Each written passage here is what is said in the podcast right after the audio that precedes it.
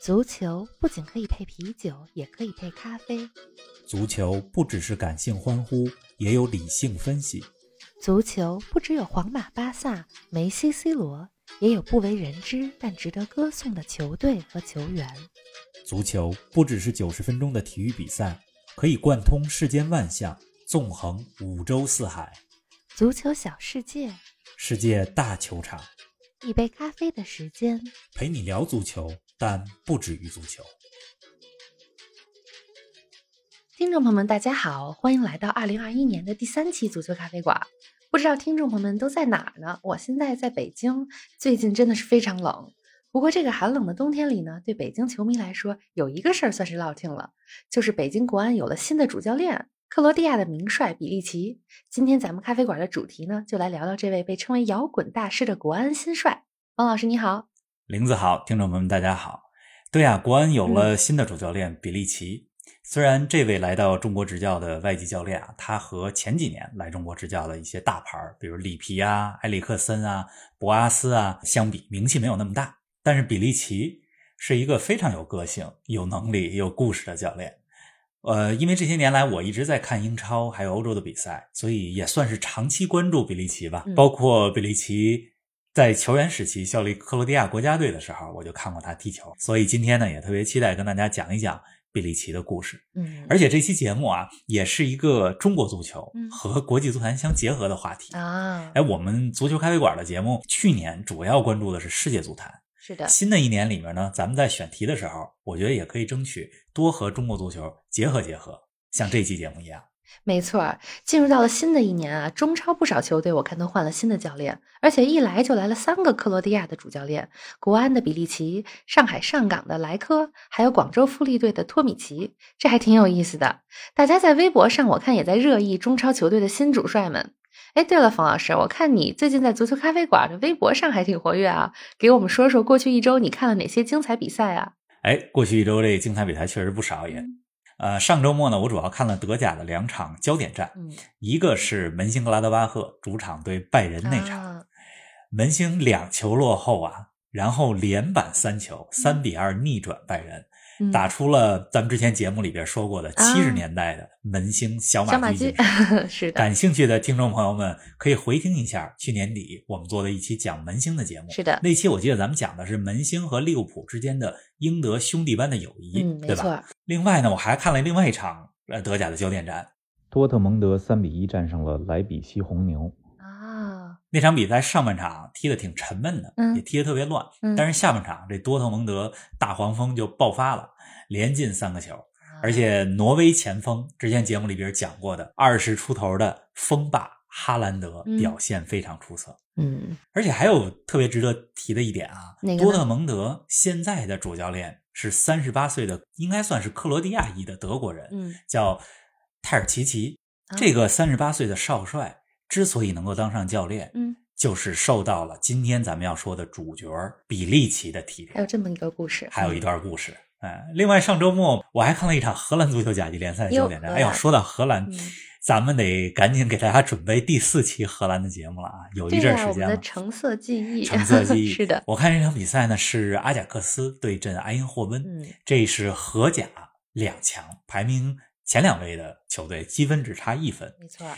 而且埃因霍温的主教练就是国安之前的主教练德国人施密特啊、啊，这场比赛最后打成了二比二，也嗯非常精彩。上周末看了这么三场，嗯呃，同时呢再给大家预预告一下啊，这个礼拜的周末啊，有比赛要看一月十七号北京时间的晚上，千万别忘了看英超的双红会，好的，利物浦主场大战嗯曼联，这是英超排名前两位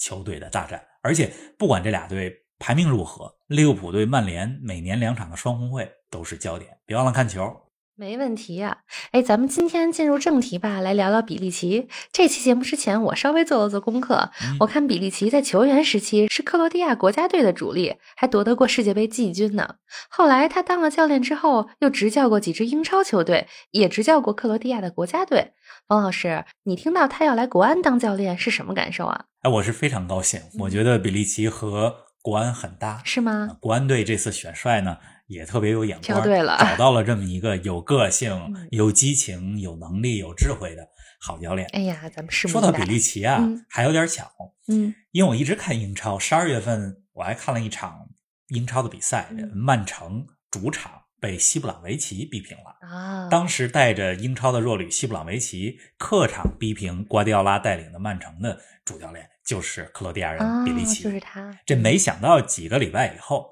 他就成为了北京国安的主教练。风水轮流转。他在英超呢，因为带着西布朗维奇战绩不太好，嗯所以就下课了。嗯，但实际上，我也有点为他鸣不平。怎么呢？他带领西布朗维奇上个赛季从英冠打进了英超，嗯非常不容易，升级了。对呀、今年的上半赛季还打出了几场不错的比赛，比如说曾经一度三比零领先切尔西，最后被切尔西三比三扳平。嗯后来去曼城的主场也一比一逼平了曼城。嗯，但是球队呢，因为它整体实力比较弱，这些球员都不是打英超的班底，都是是啊打第二级别联赛的嗯班底，所以毕竟最后打出来的成绩就是倒数几位嘛。啊，呃，客场战平曼城以后，本来很多的球迷还觉得说，哟，有可能这个能往好的趋势去发展。结嗯果从曼城的客场回来的呃路上，据说那个时候这个俱乐部的主席们就做决定了，要用英格兰足坛的另外一个名帅、哦叫山姆·阿拉戴斯然后嗯来哦要代让替他比利下奇课。了。嗯，这么着，比利奇就下课了，嗯所以就找下一份工作呀，对吧？对呀这个时候，国安就和他接触上了。不过据说哈，前两年国安包括中国国家队国足嗯一直在想着让比利奇来中国执教，啊只不过早就之前盯几上次他手上都有工作、嗯没来。嗯对，很多中国球迷可能并不了解比利奇，是啊，他呢虽然没有执教过大俱乐部，也不是一位冠军教头。什么叫冠军教头呢？比如说在五大联赛知名的联赛带领球队夺得过重要联赛、嗯或者欧冠的冠军吧，咱们一般叫这个冠军教头。嗯他的名气呢也比不上国安之前的一些主教练，比如说像扎切罗尼、施密特等等。啊，但是比利奇真的很有故事，而且能力很强。到了一个新的地方以后，适应能力也相当强。我相信听众朋友们听完这期节目以后，一定会更了解比 利奇。肯定会的。哎，我看大家都说他是摇滚大师啊，给我们讲讲这个称号是怎么来的？对，摇滚主帅或者叫摇滚大师，嗯比利奇呢特别喜欢音乐。嗯，呃据说呢还有一个摇滚乐队，业余爱好 对 嗯，他是他组建的那个摇滚乐队的吉他手。另外呢，他的音乐知识也特别多，啊，别人都管他叫音乐界的百科全书，啊能说出无数歌曲艺术家的名字。据说哈、有一年应该是二零零八年，克罗地亚国家队出征欧洲杯。嗯，有一个主题曲，球队要出征了，得录个主题 曲，是啊对吧？助助威这个主题曲呢，就是比利奇的乐队给录制的，哦，他录的而，且比利奇恰好就是那支克罗地亚国家队主教练，这主教练亲自来录歌，嗯这事儿还是没听说过。是，啊，呃，除了摇滚大师以外，人家比利奇呀、是书香门第，嗯他的父亲是克罗地亚的城市斯普利特法学院的教务长。哦，从小呢，这个家庭就特别重视教育，是啊，能感觉出来。而且比利奇嗯从小学习成绩又特别好，他不嗯像其他的运动员很早的就放弃学业了。是的，人家比利奇还有法学学位呢，哦，先拿下学位了。也是因为出自书香门第的家庭，嗯所以成为职业球员之前，那父母呢也说：“哎，你先拿个学位吧嗯，对吧？再去当运动员。是的，”这比利奇啊，小的时候很有运动天赋怎，么说？从事过多项运动，嗯比如说游泳、足球，还打过篮球。而且特别值得一提的是啊，他和一位知名的篮球运动员是发小。谁呀这个知名的篮球运动员就是芝加哥公牛队的球星乔丹的队友库科奇。啊，这库科奇当年是和乔丹、皮蓬、呃罗德曼这些人打天下的。是啊呃，，如果听众朋友们看过乔丹的纪录片儿，叫做嗯《最后的舞蹈》，英文叫做《The Last Dance》，嗯那里边儿还有库科奇的镜头。嗯这库科奇和比利奇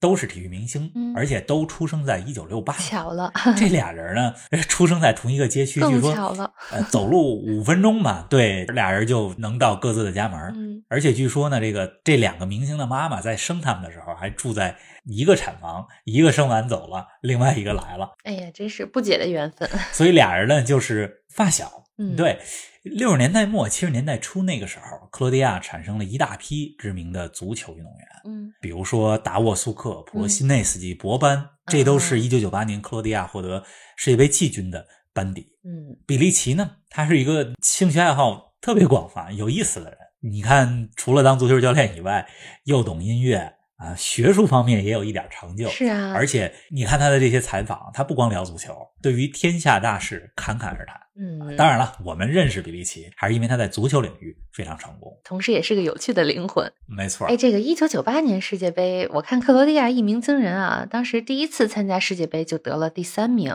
被称为“格子军团”，对吧？嗯，对克，罗地亚是那届基本上是最大的黑马了。嗯，哎，冯老师，要说到那支克罗地亚队，很多球迷跟我一样，印象最深的其实还是中前场的几位球员，嗯比，如那届世界杯的金靴得主苏克，还有中场球星博班。嗯对，苏克进了好像六个球吧，对在那届世界杯上。对，对，那当时比利奇作为后卫，在那届世界杯上，还有整个他球员期间，给你留下了哪些印象呢？比利奇场上位置像你说的，他是中后卫，嗯，这个形象挺勇猛的，嗯而且经常戴一个耳环。但是他在场上呢，你甭看他形象动作挺勇猛的，但是他特别会用脑子踢球。啊，其实是对，其实是非常有智慧的一个人。嗯呃，大家对他的印象啊，在九八年世界杯上，可能是一个他非常成功的带引号的表演。嗯一九九八年世界杯的半决赛，克罗地亚队对阵东道主法国队。当时克罗地亚进了四强，已经是天大的黑马了。对呀、面对东道主法国，克罗地亚还一比零领先。嗯当然后来法国的带刀后卫图拉姆连进了两个球，挽救了法国队啊二比一领先。而就是在法国队二比一领先的时候，比利奇在自己的防守禁区里和法国的后卫布兰科有一些身体的接触啊，实际上这个是一个正常的拼抢。嗯布兰科呢就蹬了一下比利奇的衣服，接近胸前的那个位置。总之，俩人肯定有身体接触。对呀、但是这个比利奇呢，就捂着头就倒地了。够慧眼的，裁判来了，把布兰科红牌罚下，嗯，所以演戏成功。而且那个时候还没有 VAR，没有视频助理裁判，就看见什么就是嗯裁判什只能凭着自己的眼睛么对， 来判罚。那克罗地亚最后一比二虽然输了，嗯当然法国最后也获得了世界杯的冠军，嗯但是法国的知名后卫布兰科就是因为这张红牌 错过了职业生涯中唯一一次有可能参加世界杯决赛的对机呀、会。非常遗憾啊。最后法国三比零赢巴西那场，嗯布兰科没上场。嗯，对，所以比利奇被大家记住呃很多是因为这个镜 头，呃，虽然也是一件呃在很多人看来不是很光彩的一个事儿吧嗯，但是他在整个那届世界杯上表现还是非常不错的嗯。那届世界杯，克罗地亚有着一批才华横溢、正处黄金年龄的球员。刚才咱们说到了中场的大师博班，前锋别人把他比喻成左脚会拉小提琴的前锋啊达沃苏克。很高的评价啊了等等一批人。而且那届世界杯上，比利奇一直是带伤上阵，啊？怎么呢？这个臀部有伤，嗯而且一直是坚持着打完了克罗地亚在那届世界杯上的七场比赛。嗯，打完半决赛以后，世界杯还有一个三四名决赛，他们在三四名决赛里战胜了荷兰队，获得了季军。啊，这个据说那届世界杯上落下的这个伤病啊，就臀部受伤，让比利奇现在还受困扰一。直没好，老伤了。嗯你看他现在当教练的时候，带着球队训练，训练之前自己先得活动活动，呃才能正常带队训练。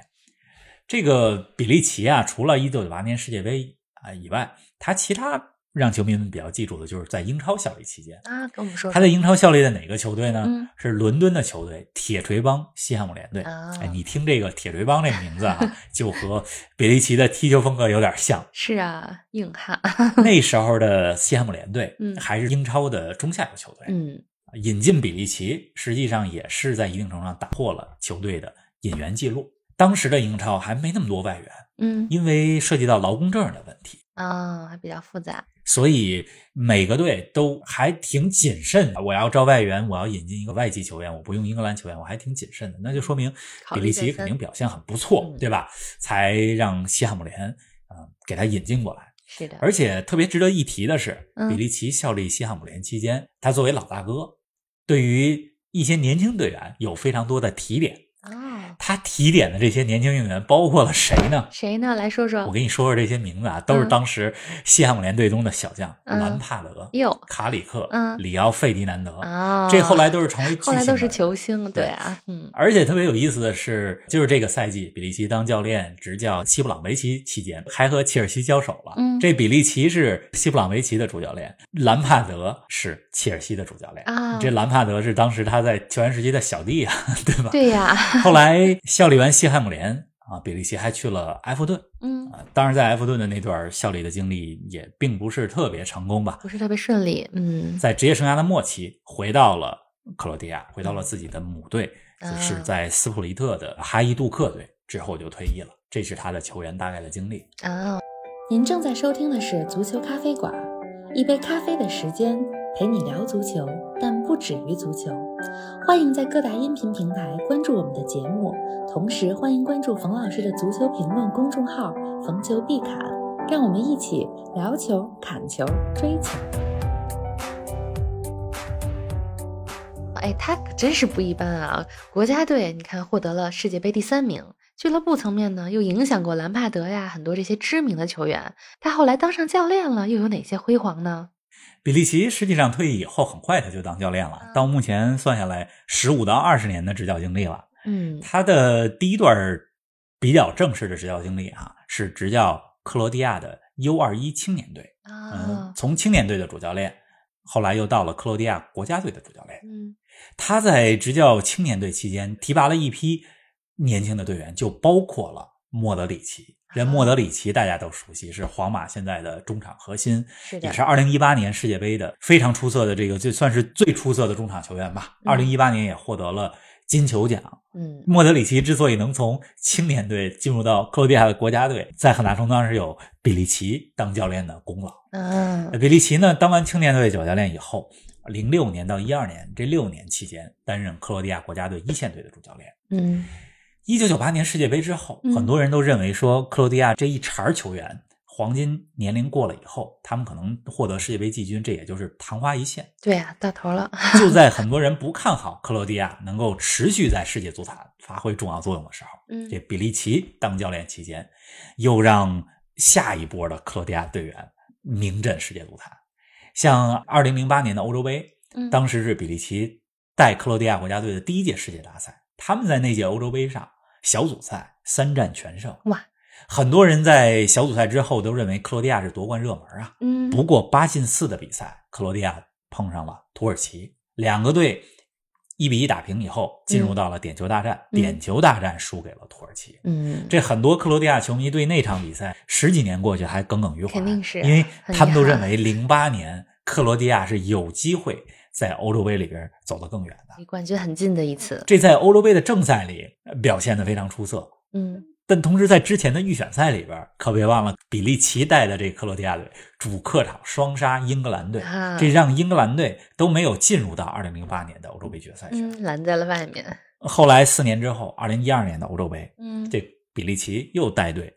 去参加，当时是在波兰和乌克兰举办的欧界欧洲杯。嗯那克罗地亚呢被分在了死亡之组，啊这死亡之组里边有意大利队、有西班牙队、有爱尔兰队。嗯我记得咱们很多期节目之前说过，爱尔兰的阿森来的田野这是球的迷唱是的歌是的，对吧？嗯说特别感动的一个画面就是爱尔兰对西班牙零比四输了以后，嗯球迷在格但斯克的夜里还在高歌。唱这首歌，对实际上，克罗地亚队也在那个组，说的就是这届比赛。啊，原来是这样，那克罗地亚虽然小组没出现嗯，但是他们真的是虽败犹荣。最后一场对西班牙队，我记得是到比赛最后一两分钟，嗯啊，西班牙队才进球，克罗地亚队没能小组出线嗯。但是回了国，回到克罗地亚以后，还是获得了英雄般的待遇。啊所以我觉得比利奇他执教克罗地亚国家队还是非常成功的。是的，是的，啊，尤其是这两届欧洲杯的经历。嗯嗯，哎，再跟我们说说俱乐部的执教经历呢？俱乐部他执教过挺多的俱乐部，包括了像莫斯科中央陆军、嗯土耳其的贝西克塔斯，嗯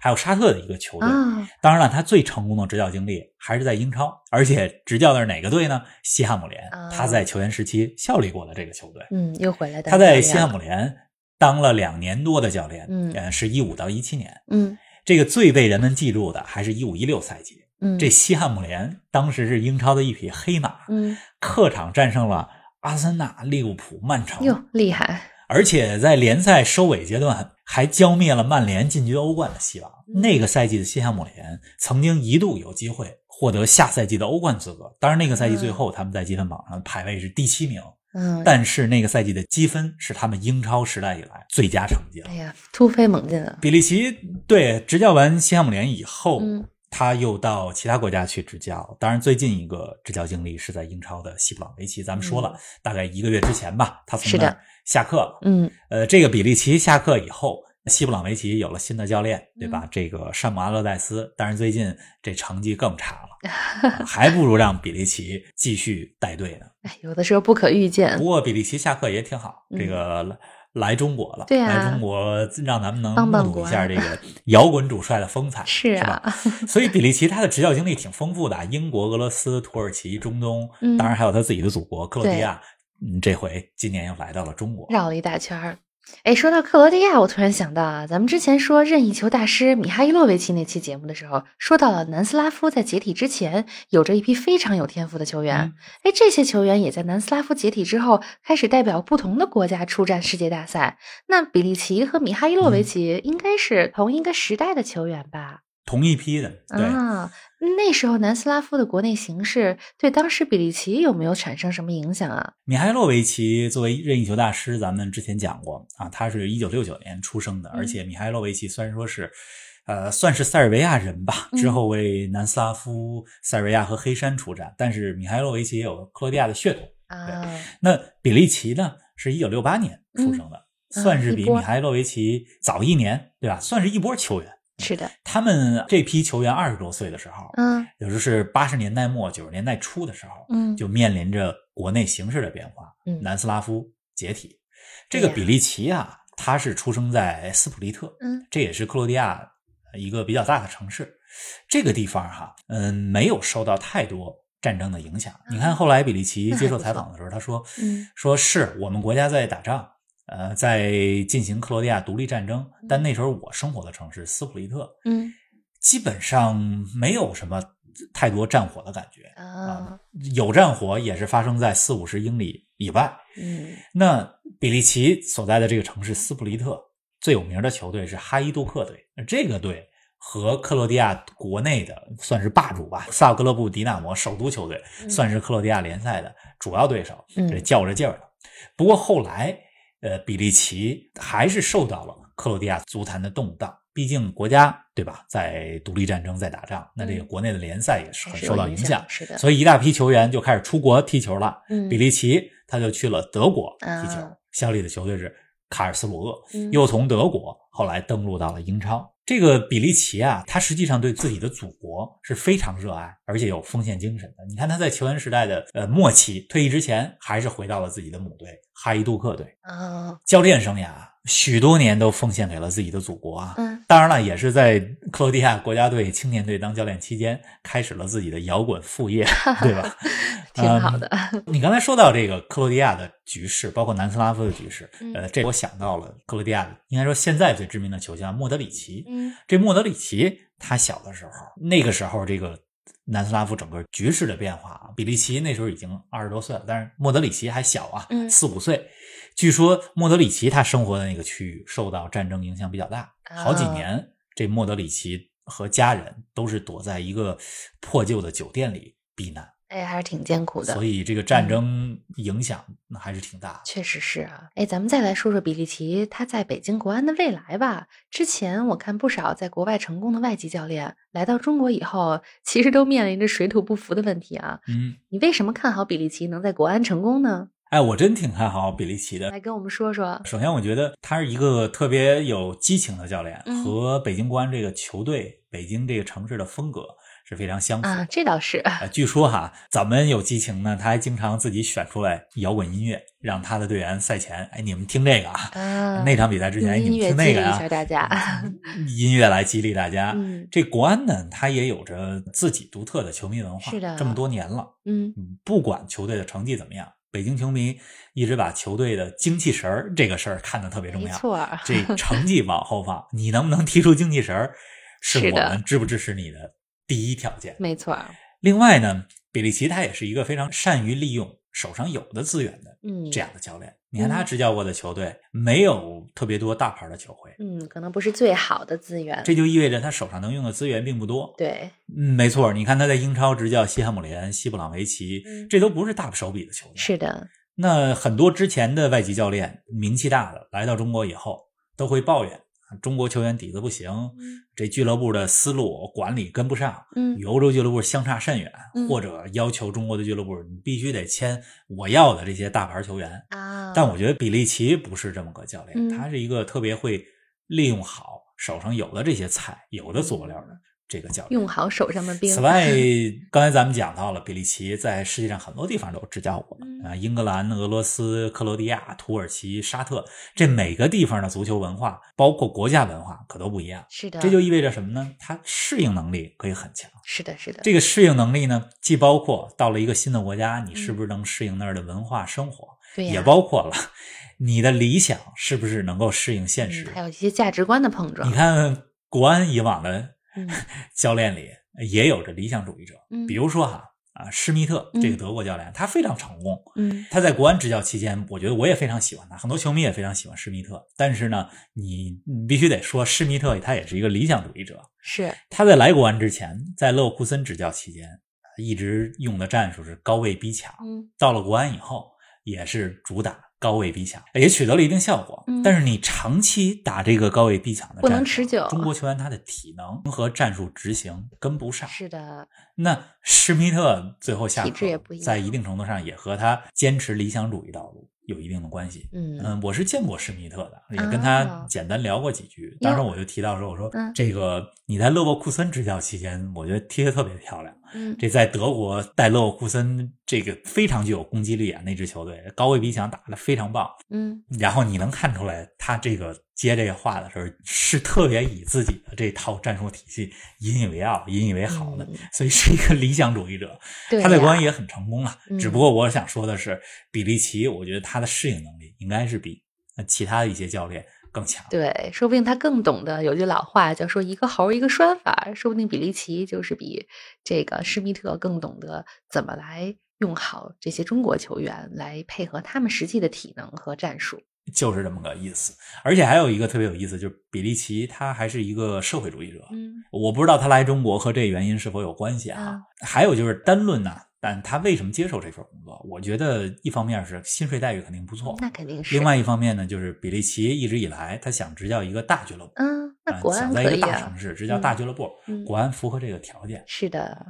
哎，我印象当中，国安的历史上有很多外籍教练啊，也聘请过前南斯拉夫的教练。那比利奇的执教风格啊、战术打法啊，和国安历史上，你觉得跟哪位外籍主帅比较像呢？哎，这是一个挺有意思的话题啊。嗯。嗯，首先我还是觉得比利奇他是一个特别独特的、有个性的啊人，独一无这二其他人跟他安不上。嗯呃，他也真的是这么多年来我自己最期待的一个国安的主教练了。当然了，你像你说的，国安历史上也有过几位前南斯拉夫的教练吧，最成功的就是老彼得，嗯啊彼得洛维，奇。 是的，不过他是比较老派的前南斯拉夫的教练。嗯这比利奇啊，他在风格上，呃尤其是激情方面，我觉得和国安之前的葡萄牙教练帕切科有点像， 啊，特别有激情。你看他在场边的指挥，基本上就能看出来，嗯，包括在新闻发布会上说什么。其实对于比赛，我觉得激情非常重 要。啊是是，那在比利奇之前，国安的另外几个教练，帕切科刚才咱们讲到了，嗯还有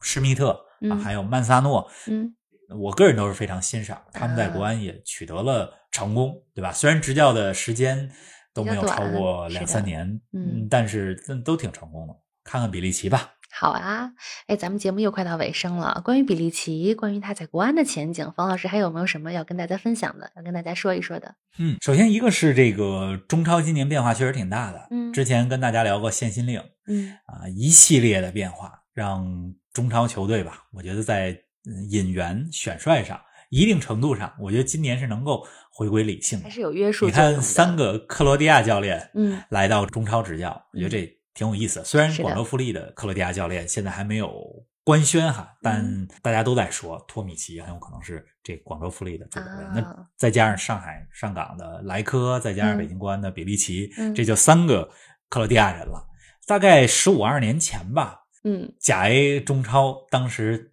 都特别流行聘请前南斯拉夫教练。当然，这也和当时米卢蒂诺维奇作为国足主教练把中国足球带的那么成功有关系。结果没想到今年，哎，又开始刮克罗地亚风了。我觉得这是一个挺有意思的现象。对，感觉要打开一个新的篇章了。另外呢，嗯对我觉得大家还需要了解的就是比利奇，他在欧洲足坛，他虽然是一个克罗地亚人，不是来自这个英格兰、德国、法国、西班牙这些咱们想到足球最强的这些国家，但是他在作为一个克罗地亚教练，在欧洲足坛，实际上他的口碑、他的名气。他所影响到的那些人是非常多的，嗯，比如说，刚才我在节目开始就说到了，现在多特蒙德的代理主帅，对吧？三十八岁的泰尔齐奇，他就是受到了比利奇的影响，才嗯啊当，上了教练。嗯，希望比利奇在国安能成功吧，嗯是的也让咱们见识见识摇滚主帅的魅力。最后，要不一会儿给大家播一段